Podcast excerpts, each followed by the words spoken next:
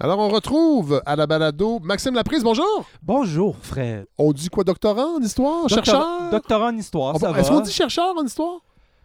Ben oui, de fait, ben, de fait tout. Non, mais pour se présenter, quand on se ah, ben moi, moi, j'utilise doctorant. OK. Bon, alors, doctorant en histoire, on s'est parlé cet été. Oui. Première chronique euh, qui, a, qui a été assez percutante avec beaucoup de très bons commentaires. Sur la périodisation. Oui, voilà. Alors là, c'est ça. Donc, chronique qui euh, sur l'histoire, mais sur euh, comment on fait l'histoire? Ouais, l'épistémologie de l'histoire pour dire des gros mots. Voilà. Et là, euh, vous m'avez proposé un sujet qui est euh, target, comme on Ouais. dit euh, dans le milieu des cibles, dans le climat actuel au Québec, le récit national. Oui. C'est quoi le récit national d'abord? Oui. C'est un concept qui a notamment été popularisé par le, un grand historien français, Pierre Nora, dans les années 80. Oui. C'est essentiellement une, une mise en récit patriotique de l'histoire d'une nation. Voilà. Donc, c'est un peu la façon dont on se... On s'éloigne de l'histoire un petit peu. On s'éloigne de l'histoire, mais on est profondément lié en même temps, dans le Oui, sens qu'on s'éloigne de l'histoire en tant que discipline universitaire. Oui. Mais on est à fond dans l'histoire telle qu'elle est représentée, notamment dans l'enseignement. Ça va être important Oui. aujourd'hui. C'est telle- l'histoire telle qu'elle est présentée dans l'enseignement, telle qu'elle est présentée comme un peu comme éducation citoyenne, oui, entre guillemets. oui. Et c'est un sujet qui intéresse beaucoup, beaucoup les historiens et les historiennes. Et là, on rentre dans la fameuse opposition classique que fait Pierre Nora entre histoire et mémoire. Donc, Pierre- Pierre Nora, pour le situer, Euh, quelle donc, époque? c'est, euh, Dans les années 80, OK. euh, qui s'est beaucoup intéressé justement à la question de la mémoire, de Oui. la transition vers une histoire, d'une histoire purement universitaire Oui. et une histoire à laquelle s'intéresse le public, qui Oui. est celle d'une mémoire, d'une mémorialisation, Oui. euh, beaucoup dans le contexte des lois mémorielles en Oui. France, euh, notamment. Il faut rappeler que la nation, c'est un concept assez récent dans l'histoire euh, humaine, on peut Ben, dire ça? Évidemment, pour parler de récit national, il faut parler de nation. C'est essentiellement une création du 18e siècle. Euh, avec la Révolution française, c'est la nation qui intervient dans l'histoire, qui est une création somme toute arbitraire. Euh, C'était l'idée de réunir une multitude de peuples, une multitude de langues, une Disparates. multitude disparate. Il faut comprendre que la France éternelle n'a jamais existé. Et là, je donne l'exemple de la France parce Oui. que la France a eu comme de l'avance sur ces questions-là. Oui. Mais la France du Moyen Âge, c'est une France disparate, faite de multitude de langues, d'une Oui. multitude de cultures disparates, Oui.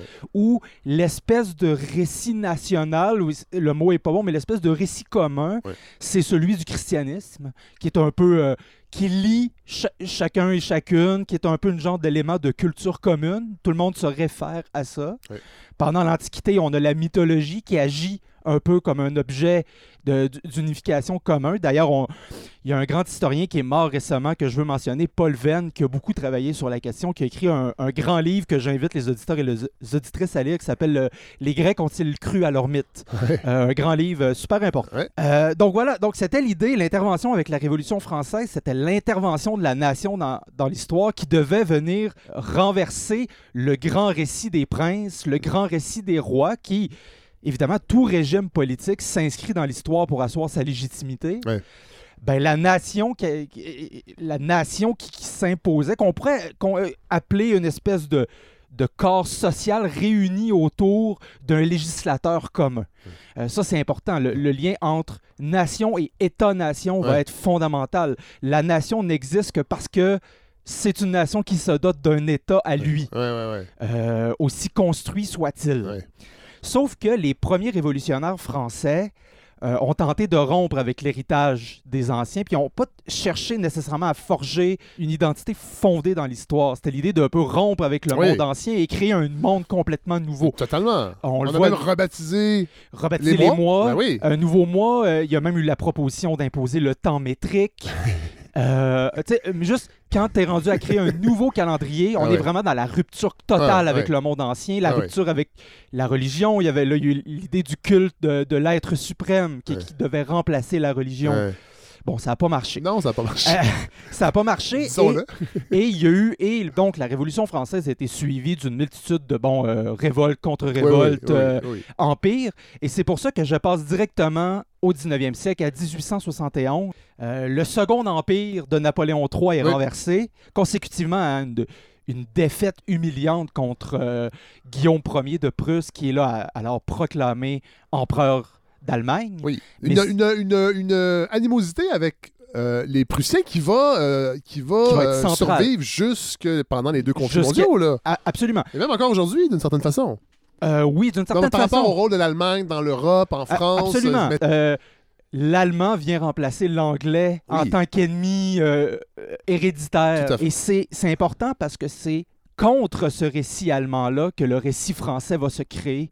Ah, il y, a- eu cette défaite humiliante-là contre ce, ce peuple qui vient de se... C'est la réunification de l'Allemagne Oui. qui, elle aussi, de son côté, est en train de se créer une nation, une histoire. Oui. euh, se créer un récit national. Alors on se dit, nous aussi, il faut se créer un récit national. Et il y a d'autres autres éléments. Il y a l'échec de la Commune de Paris en 1871, euh, la révolte socialiste qui a eu lieu à Paris et qui montre qu'il y a le problème de la lutte des classes. Euh, donc, il faut trouver une façon de réunifier le peuple français et comme lui imposer un- une identité qui va passer au-dessus de celle de l'identité de classe. Euh, évidemment, euh, la Troisième République, qui naît de la mort de l'Empire, c'est une république bourgeoise et conservatrice où les socialistes apparaissent comme un ennemi à combattre. Autre élément, c'est qu'on a nécessité d'accomplir euh, ou de construire ou d'imposer, selon la façon que vous vous positionnez, la nation française. Parce que même encore... Oui, parce qu'il y a des gens, il y a des, il y a des, il y a des régions en France, ça les intéressait pas tellement. Non, la Révolution, c'est un truc parisien qui a été Oui. imposé à l'ensemble de ce qu'on appelle aujourd'hui la France. Mais Oui. dans les faits, au 19e siècle, on a encore une multitude de Oui. langues régionales, d'identités régionales. Il y a encore des mouvements indépendantistes, pas très forts, mais qui existent, en- ou du moins de, qu'on pourrait dire régionalistes en France. Donc, la solution pour ça, c'était de construire un État centralisé et fort, donc il- à laquelle il faut donner une légitimité. Et pour ça, c'est l'éducation nationale obligatoire pour tous, forger une identité commune et imposer une langue commune. Le français parisien comme langue universelle de la France a été très long. euh, Ça a été très long à s'imposer. le- Officiellement, c'est dans les années 50, là, vraiment que c'est uniformisé. Et dans cet enseignement obligatoire-là, on va imposer des cours d'histoire. Oui. Et des cours d'histoire communs à toute la France. Et là, on va chercher à, à construire un récit national commun. Le, le récit national s'appuie sur les travaux notamment bon, de Charles Seignobos, Charles-Victor Langlois, des grands historiens du 19e siècle, mais aussi sur euh, ceux d'Ernest Lavis, qui est celui qui écrit le premier manuel d'histoire publié en 1884 et qui a été republié jusqu'en 1950. Et sur la couverture, ça dit Tu dois aimer la France parce que la nature l'a faite belle et parce que l'his- l'histoire l'a faite grande. Ah ouais. Donc, déjà, le- le ton est donné. Oui. Et c'est là, on rentre dans qu'est-ce qui caractérise ce récit national-là qu'on qu'on trouve dans le récit français, mais qu'on va retrouver aussi de façon similaire au Québec Oui. plus tard, mais qu'on va retrouver dans tous les pays européens, Oui. donc euh, maintenant à peu près un peu partout dans le monde. Premièrement, la première euh, critère, c'est que la- le récit national est par définition sélectif et simplificateur. Ça intéresse assez peu aux phénomènes structuraux, euh, les mouvements sociaux, mais il va s'intéresser beaucoup aux phénomènes politiques, institutionnels, parce qu'il veut montrer la construction de l'État-nation. Comme s'il y avait une espèce de raison derrière ça, la construction. La, la question de la raison, j'y reviens ça plus tard. OK, OK. Euh, et euh, Donc, il- on, donc on, va, on va lisser un peu les aspérités historiques, euh, les confrontations avec certains groupes sociaux, euh, les tergiversations, parce Oui. que c'est pas, c'est pas une, évo- une évolution euh, Progressive constante. Non, et ça. pure, Ouais, ouais, ouais. En fait, on, on va créer ce que Pierre Nora encore appelle des lieux de mémoire. Et lieux, pas au sens physique, mais un lieu au sens métaphorique. Euh, C'est-à-dire des, des grands personnages, des grands noms, des grands lieux, Des grandes batailles. des grandes batailles, des grandes dates. Aussi des méchants. Donc, il y a les gentils et les méchants. Euh, tu sais, le, le meilleur exemple au Québec que je pourrais donner, c'est donc René Lévesque, qui est le lieu, le lieu euh, de mémoire par Oui. excellence. Tout, le monde, tout le monde s'en réclame aujourd'hui. tout le monde s'en réclame. À La gauche ou à droite? la gauche, les fédéralistes, les, pro- euh, euh, les, les, les provinci- voyons, les provincialistes, les fédéralistes et les indépendantistes, et même le plus féroce des, des fédéralistes ne pourrait pas aller sur la place publique et dire du mal de René Lévesque. Au point où c'est plus vraiment un humain, c'est c'est une figure euh, semi-mythique Tout à fait.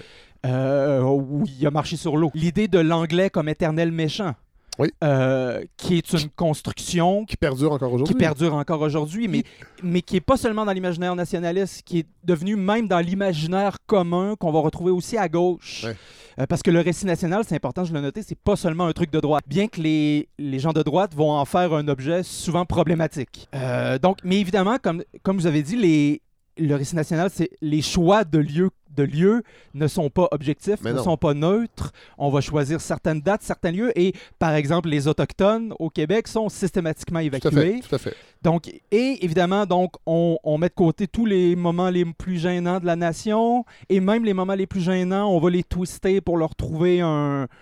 Ah, c'était pas si pire que ça. Ouais. Ou, ou des fois, même dans certains récits nationaux ailleurs, on va complètement les nier. Ouais. Euh, on a le cas au Japon, les crimes de guerre commis par le Japon pendant.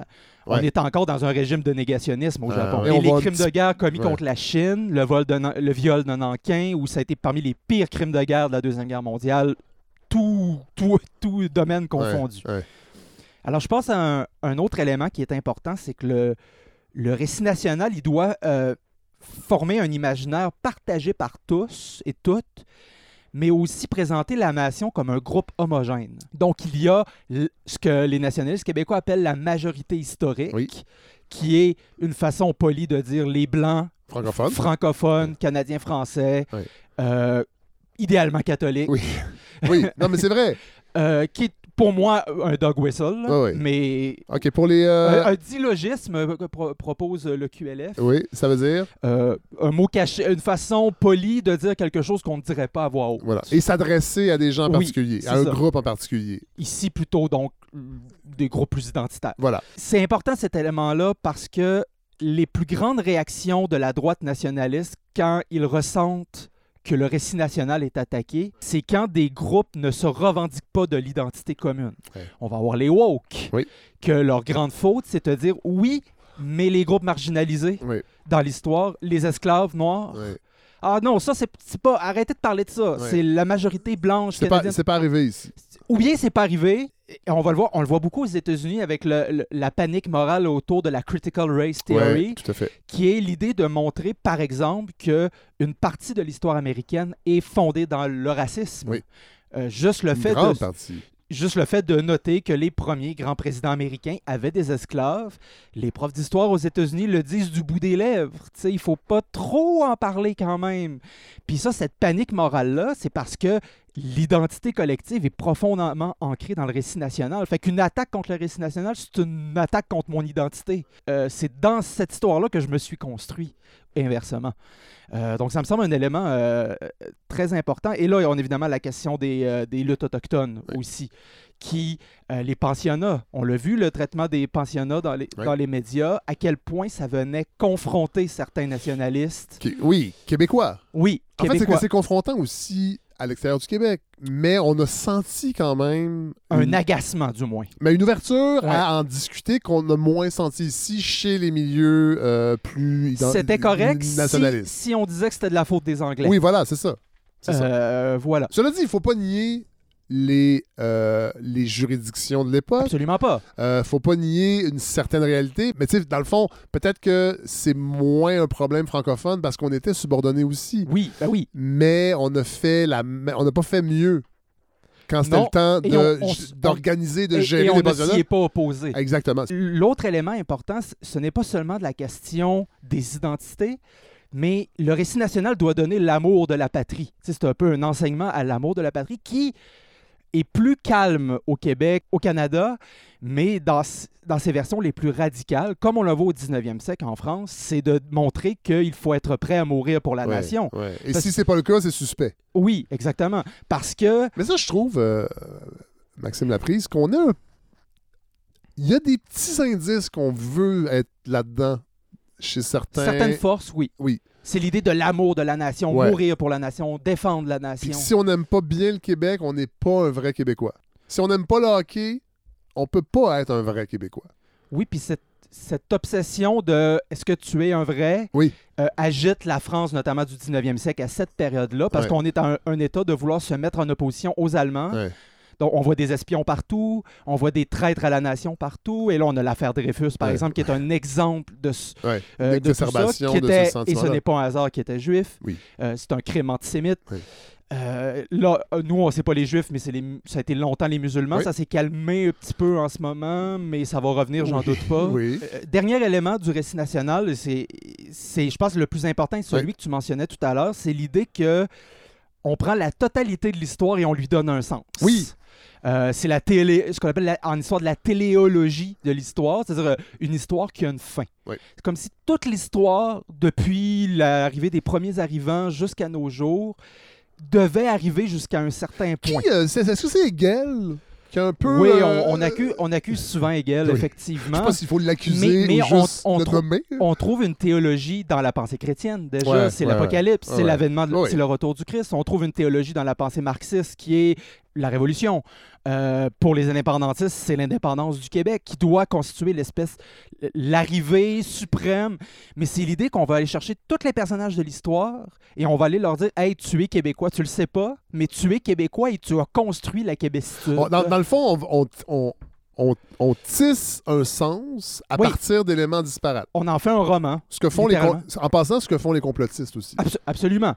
Mais abso- abso- absolument. Mais c'est donné une- alors que ben, les historiens et les historiennes maintenant, ça vient, l'histoire c'est complexe, c'est fait Oui. de haut et de bas, c'est Oui, fait oui. d'une multitude d'acteurs avec des intérêts euh, divergents.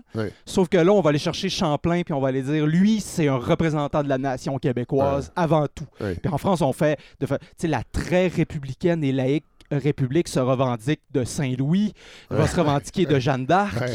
Alors, on va dire que Jeanne d'Arc, elle a défendu la nation française, alors que Alors non, qu'elle n'existait pas, la nation. L'idée de Non, nation, existait autant de, pas. De Jeanne d'Arc, Jeanne d'Arc défendait le roi de France ou le roi des Français, Oui. mais euh, Rex Francorum. Donc, c'est ça, c'est donner un sens. Il y, a une ligne euh, au 19e siècle en France qui dit euh, Nos ancêtres les Gaulois. Oui. que sans doute vous avez déjà entendu Ben parler. oui, ben oui. Euh, alors que ben, ça n'a aucun sens, évidemment. non. Les, les Gaulois, c'est des Celtes qui se sont battus contre les Romains. euh, ça n'a absolument aucun sens. Mais, mais, mais, mais des gens s'y revendiquent encore aujourd'hui. Absolument. Oui. Tout comme les gens se revendiquent encore, justement, des premiers arrivants la- en Nouvelle-France. Ah ouais. Alors Qui que sont des coureurs des bois. des coureurs des bois, Qui sont. Voire il y en a même qui vont se revendiquer des autochtones. Oui. On a tout le mouvement des faux, qu'on appelle les faux autochtones, Ouais. les gens qui ah non moi je suis métissé alors Ouais. que ton derrière ancêtre autochtone était genre une femme au 18e Ouais, siècle. ouais, c'est ça. Euh, mais Non, mais quand je parlais des coureurs des, des coureurs des bois, c'est je veux dire, il y a des.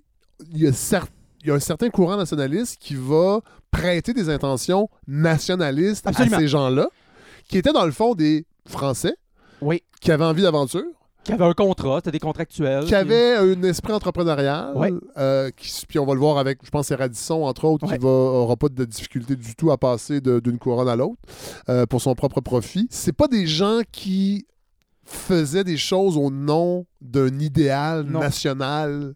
Mais, mais non seulement ça, mais on va aller chercher chez eux des traits et on va dire c'est c'est Oui, nous ça. On, on est Ah, comme ça, nous autres. On est comme ça, c'est euh, génétique, comme si génétiquement ils nous avaient On transmis. aime ça faire de la route. Ouais. Non, mais c'est vrai, on Oui. entend ça régulièrement. Oui, oui, oui. Moi, ça me dérange pas de faire de la route parce que les- le courant des bois, Oh, on, a ça, oui. on a ça en nous. Évidemment, c'est complètement saugrenu. Oui. Euh, Puis Gérard Bouchard a beaucoup aussi combattu l'idée que ça nous viendrait aussi des Autochtones. Ouais, ouais. Les Autochtones nous auraient fourni tout ça. Gérard Bouchard a beaucoup combattu Ouais. l'idée que les échanges avec les Autochtones culturels étaient extrêmement limités. Tout à fait. C'est intéressant de partir comme ça parce que ça nous informe. Euh, euh, réfléchir sur l'évolution du récit national au Québec, ça nous informe sur l'évolution du Québec plus que sur l'histoire du Québec. Oui, oui, oui, que les événements eux-mêmes. Or, pour ce qu'on va appeler, vous en avez sans doute déjà en- entendu parler de l'École de Montréal, Oui. qui est une école d'historiens et d'historiennes située autour de l'École de Montréal, qui émerge, euh, qui émerge au cours, euh, un peu avant la Révolution tranquille, avec des, des historiens comme Guy Frégaud, euh, Maurice Séguin, Michel Brunet, Oui. qui vont dire que la conquête n'a pas été surmontée. Oui. La, la C'est con- encore un traumatisme. encore un traumatisme qui n'est jamais parti, qui a complètement retiré les leviers économiques et politiques aux Canadiens français. Et euh, c'est un traumatisme. Bon, pour certains, il est même impossible à surmonter. Ouais. Pour d'autres, il, y a espoir. Ouais. C'est un peu le- la figure de proue de cette école-là, c'est évidemment Lionel Groux, qui est un peu le, sans avoir vraiment été dans l'école de Montréal, c'est un peu celui qui l'a, L'inspirateur. l'inspirateur. Et à l'opposé, par exemple, on a l'école de Québec, Oui. autour à l'Université Laval, qu'on va appeler aussi l'école de Laval, Oui. avec des gens comme Marcel Trudel, Jean Hamelin, qui vont au, au contraire inciter sur un peu un caractère rétrograde de la société canadienne-française. Donc, la conquête aurait apporté la modernité, le libéralisme, mais les Canadiens français, s'ils sont si, s'ils ont tant de retard économique et social, c'est à cause de leur résistance Ouais, à ce ouais, changement-là. Parce qu'ils ont été réfractaires à ce que le- le- la culture politique britannique Exactement. Pouvait apporter à la qui collectivité ici. notamment la libéralisation et la déclé- décléricalisation, Voilà. contre laquelle les Canadiens français auraient résisté, non pas par résistance, mais par un peu une forme de conservatisme. Ouais. euh, et euh, bon, on a souvent accusé l'École de Québec d'être des pro-anglais, des espèces de traîtres à la nation. Leur position a souvent été caricaturée. Ouais. Et cet intérêt-là à l'histoire des mentalités et le caractère conservateur de la nation canadienne-française Ouais. m'apparaît intéressant. Mais le... Cela dit, euh, l'École de Montréal a inspiré le mouvement nationaliste Exactement. Et c'est ça que j'allais dire. C'est des années 60 et 70. c'est l'école de Montréal qui l'a emporté, en guillemets, d'un temps de la perception et des forces politiques. C'est beaucoup des gens autour de l'école de Montréal qui vont être des acteurs centraux de la Révolution tranquille, ou pour, pour lesquels la Révolution tranquille devient un moins un mouvement progressiste, mais plutôt qu'un mou- un mouvement nationaliste qui a pour objectif de s'approprier les leviers économiques et de s'affirmer. de, de venger Oui, un la petit conquête. peu, un peu de venger la pas, c'est pas dit conquête, comme ça, mais un petit peu de venger les la réflexes conquête. collectifs qu'on qu'on attend, c'est ça. Nous allons enfin Oui, réparer réparer ce cet affront-là. ouais. Et il va dé- déjà y avoir un peu une forme euh, de téléologie que tout ça doit se manifester au final dans l'indépendance, Ouais, ce qui est ouais. l'aboutissement de la création de l'État-nation. On est à l'histoire nationale. Euh, bon, mais ça arrivera pas. Mais quand même, la Révolution ça, tranquille... ça arrivera pas deux fois. Oui, c'est ça. Mais la Révolution tranquille va devenir un peu euh, cet exemple type du la création de la nation Ouais. québécoise. Faute d'indépendance, c'est la Révolution tranquille qui va occuper Ouais. ce rôle-là Ouais. euh, de l'affirmation nationale. Et euh, dès euh, le- un manuel d'histoire publié en 67, qui est un peu l'un des premiers publiés post-révolution ou pendant la Révolution tranquille, euh, par des grands architectes de la Révolution tranquille, Jacques Lacourcière, Jean Provencher, Denis Ouais. donc pas des nobody. Mais on trouve déjà, et là, euh, je m'inspire notamment d'un livre pour les- ces traits-là qui s'appelle, que j'invite à lire, euh, L'histoire nationale du Québec entre bonatentisme et nationalisme euh, de Félix Bouvier et Charles-Philippe Courtois. Oui. euh, chez Septentrion. Et là, on, on va déjà, déjà 67, on a les grands traits de ce qu'on va souvent re- retrouver aujourd'hui dans le récit national. Donc, l'histoire est celle des Canadiens français, qui est le personnage principal. Ouais. Euh, les Autochtones sont abordés, mais de façon limitée, mais juste en lien avec leur rapport avec les Blancs. Oui. Ils n'ont pas d'identité propre. Et il y a les méchants Autochtones et les gentils. Autochtones. puis les méchants autochtones parlent en anglais, Oui, ou en tout cas sont, ou sont, sont collaborent avec les avec, Anglais. avec les Britanniques, voilà. Les, Euh, les Iroquois. Exactement. Oui. Ben, c'est ça la version officielle. du moins. Oui, oui. Euh, on fait l'histoire du Québec et non pas du Canada, c'est important. Il y a eu- euh, contrairement au reste du Canada, où l'histoire est enseignée de façon complètement différente. Ouais. Euh, L'influence de l'école de Montréal, donc la conquête est présentée comme une catastrophe qu'il faut surmonter par l'indépendance ou la souveraineté Et là- ou là- l'affirmation. On porte pas de jugement sur la conquête là, dans cette chronique-là, là, par rapport aux, aux deux écoles. Parce Non, que je c'est- sais qu'il y a des gens qui vont dire Hey, quand même, ils ont brûlé des fermes. Ben oui, ils ont brûlé des fermes, puis oui, ils ont commis sans doute des On- crimes de guerre. On, Euh, on- mais on la qualifie pas, là, la, la conquête. moi, je, moi, je m'intéresse à la façon qu'elle est voilà, représentée. voilà, voilà. Euh, il trou- on trouve encore un peu d'éléments de la survivance parce que le rôle de l'Église, quand même, a été important. Oui.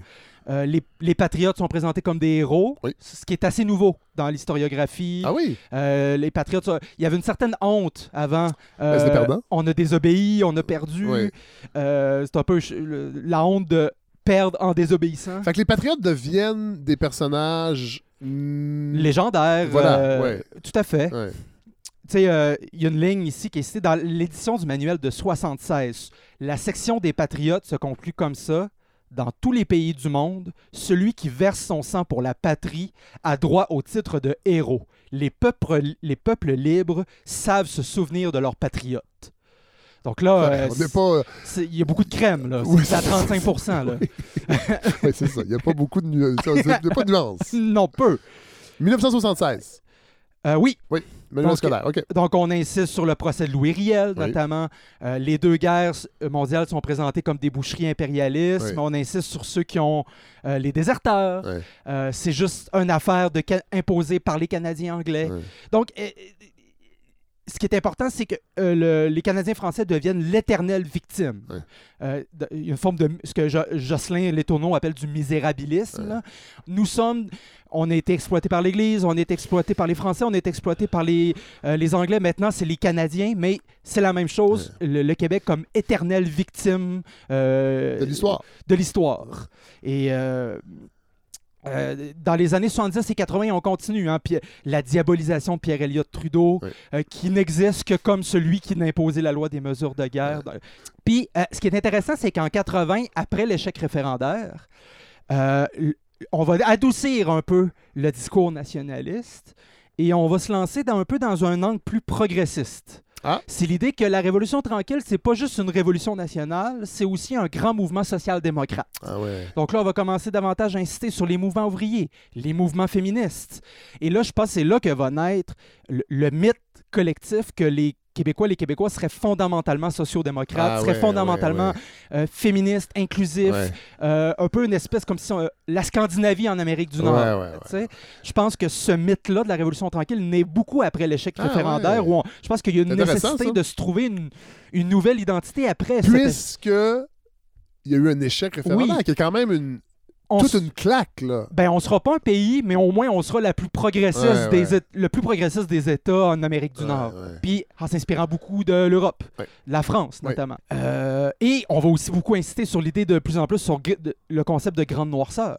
Oui. Donc cette révolution tranquille Qui est moins présent peut-être un petit peu, oui. avant, avant le référendum de 80? Dans, Euh, Ben, les, dans, dans- mes le- lectures, c'est ce que j'ai eu l'impression. Genre, elle- pas me citer dans une grande lecture, mais j'ai eu l'impression que elle était présente, mais il y a un insistance En fait, si on, plus grande. veut, en fait, si on veut dire que la Révolution tranquille est une révolution moderniste sur Oui. le plan social, il faut Il mettre le la grande obscurité Oui, précédente. voilà. C'est mon analyse du Oui, moins. et s'il y a des gens qui veulent contact- euh, écrivez-nous. Écrivez-nous. Mais donc, il y a- il y, a une grande instance aussi sur l'idée de décléricalisation.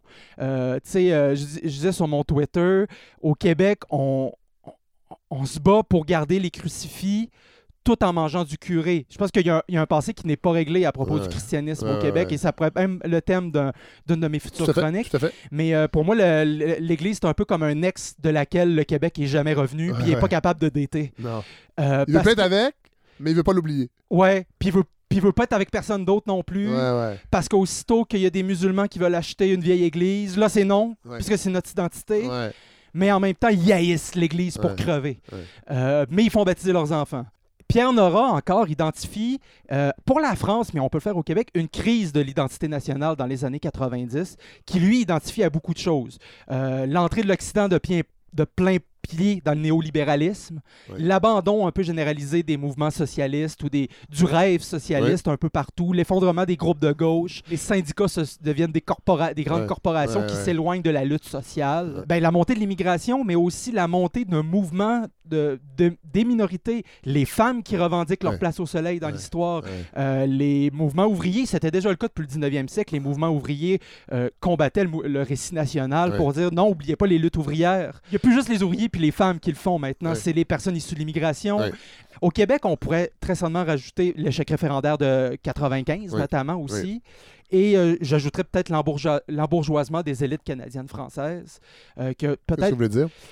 ben, c'est un peu que ces élites progressistes-là de la Révolution tranquille, qui étaient un peu pour qui l'État-providence était un outil pour atteindre la modernité, ben, pour eux, peut-être que l'État-providence a cessé d'être un objectif central, puis en tant que classe en bourgeoisie, Ouais, ouais. ben, finalement, euh, c'est pas si grave que ça, les privatisations, puis euh, moi, ça me va. Donc, euh, 96, échec référendaire, il y a les dépôts du rapport La Coursière pour une réforme, et on voit Ah, l'évolution de la. Coursière, Ah oui. euh, un dépôt euh, pour une modification de l'enseignement de l'histoire, pour inclure davantage les groupes minorisés, notamment toutes les identités italiennes, juives, et ça va créer euh, un scandale au Québec. Euh, notamment des gens comme euh, l'historien Robert Como, la journaliste José Legault, euh, l'essayiste Jean-Marc Léger, Ouais. des gens pour lesquels j'ai une estime limitée. Ouais. Ils s'objectent de que on dénationalise l'histoire. Ouais. Et le même scandale va émerger en 2006 contre une nouvelle réforme Oui. de l'enseignement de l'histoire, contre laquelle va notamment répondre la Coalition pour l'histoire. Un regroupement qui contient ben, le, notamment Éric Bédard, qui est un peu le- Oui. une Un, figure de un ami, un ami de balado? Euh, tout à fait. Euh, J'avais un ami qui cachait ses livres d'un librairie. Oui, oui. En tout oui, cas- il, il enlevait les livres d'Éric Bédard pour pas visibles. Oui, Eh c'est ça. boy. Éric, Non, non, euh, c'est rien. Moi, c'est pas moi, pas moi qui faisais ça. non, non, c'est ça. Euh, bon, euh, euh, moi, je dis souvent qu'Éric Bédard, c'est le seul conservateur québécois Qui est parlable. cohérent. Non, mais qui est, Qui est cohérent. qui est Oui, respectable. oui. Le seul conservateur québécois respectable. Oui. Je suis presque jamais d'accord avec lui, mais il est parlable, puis Oui. il est pas complètement dogmatique. je, et je, je, je- je- je pense que vous allez vous rencontrer ici éventuellement. Pourquoi Ça pas? pourrait être bien intéressant.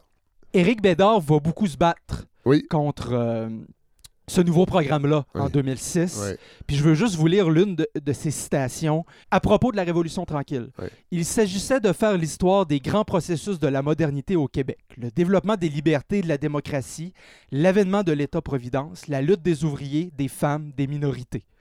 Donc ça, c'était ce que le programme de 2006 Ouais, ouais, faisait. Et euh, Bédard, donc, se désole que le nouveau programme ne fasse- n'en fasse pas le moment clé d'une reconquête économique et politique par la majorité francophone. Donc là, on a vraiment euh, l'opposition entre une histoire sociale, Ouais, ouais. qui est davantage dans les mouvements sociaux, et une histoire Mais nationale. les deux, les deux points cohabitent quand même. Ben, Parce ils, qu'on- pe- ils peuvent tout à fait co- euh, coexister. Éric Bédard n'a pas de tort Il, ben, il- il- dans sa lecture.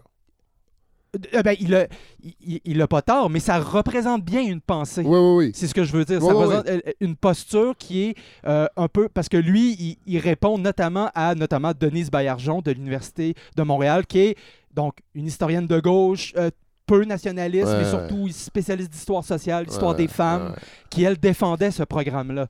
Et qui, elle, considérait que ce que proposait la coalition de l'histoire, ce n'était pas de l'histoire nationale, c'était de l'histoire nationaliste. Ah oui, oui. Bêtement nationaliste.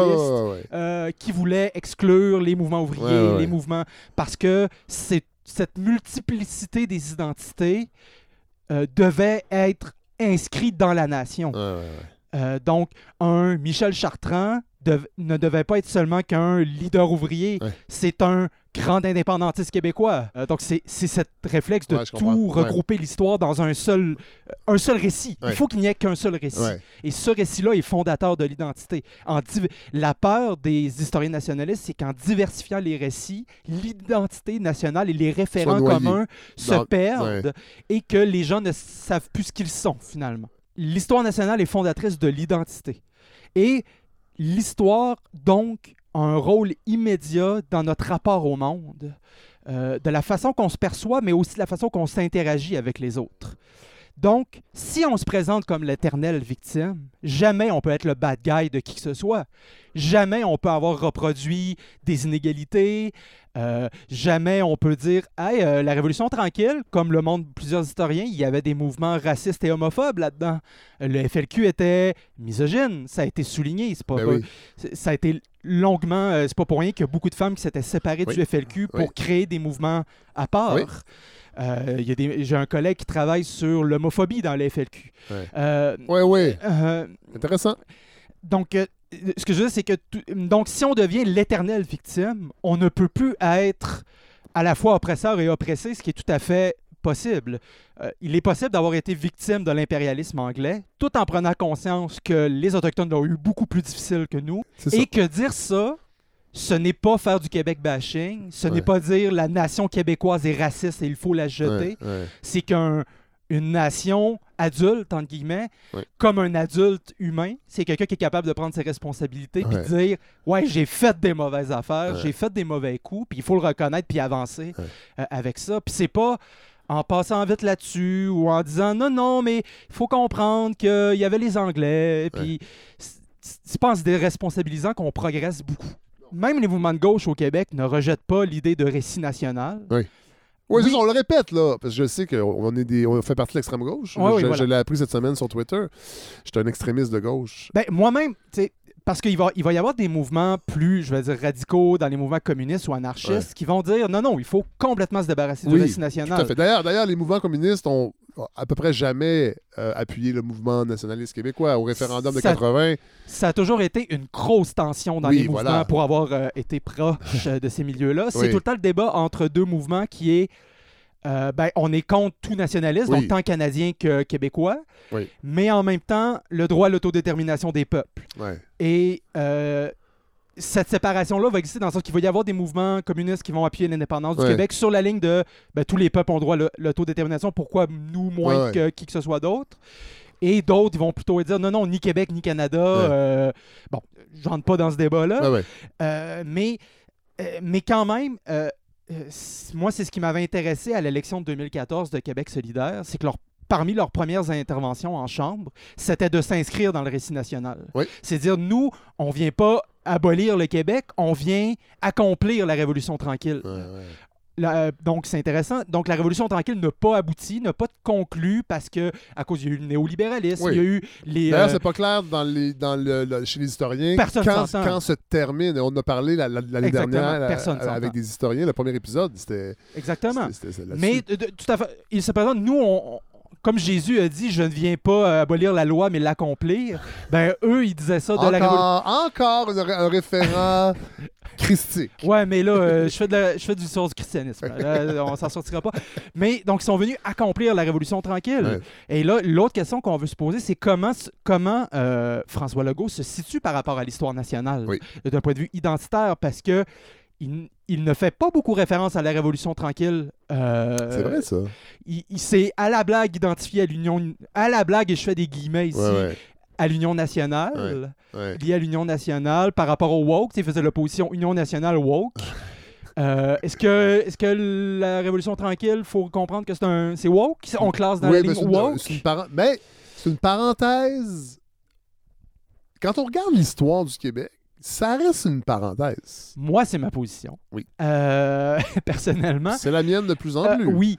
Euh, ou voir, voir genre, À lu- mon, à, mon, à- à- à mon désarroi un petit peu. J'ai lu un accident.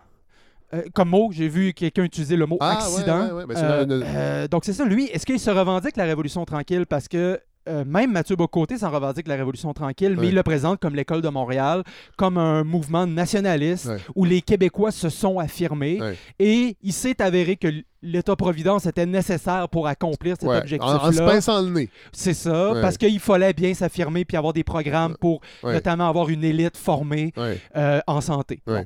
C'est intéressant parce que il existe une critique conservatrice du libéralisme Oui. que euh, Éric Bédard fait, dit Oui. que l'identité du Québec, ce n'est pas dans la modernité ou le libéralisme, c'est dans l'héritage Alors que le canadien-français, multiculturalisme est c'est identifié un au libéralisme. du libéralisme. voilà. Exactement. Donc, donc, nécessairement, la diversification des récits nationaux est classée dans le libéralisme, Voilà. Donc dans les woke.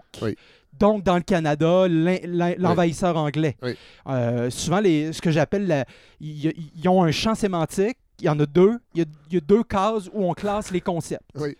T'as bon québécois puis woke. Ouais, tout à fait. Sauf que des fois, tu sais pas trop comment mettre un mot. Tu sais, par exemple, l'homosexualité, tu mets ça où?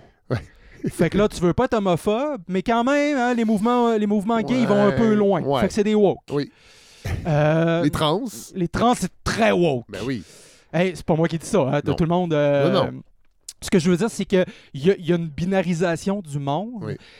qui est appliquée à l'histoire, qui est liée euh, à l'histoire du Québec, qui est il y a deux mouvements, celui de la conquête anglaise et celui de l'émancipation des Canadiens français, qui résument l'histoire du Québec. Ouais. Et dans, dans ce récit-là, on fonde notre identité et on, ce n'est que dans cette lecture-là qu'on peut comprendre la réalité.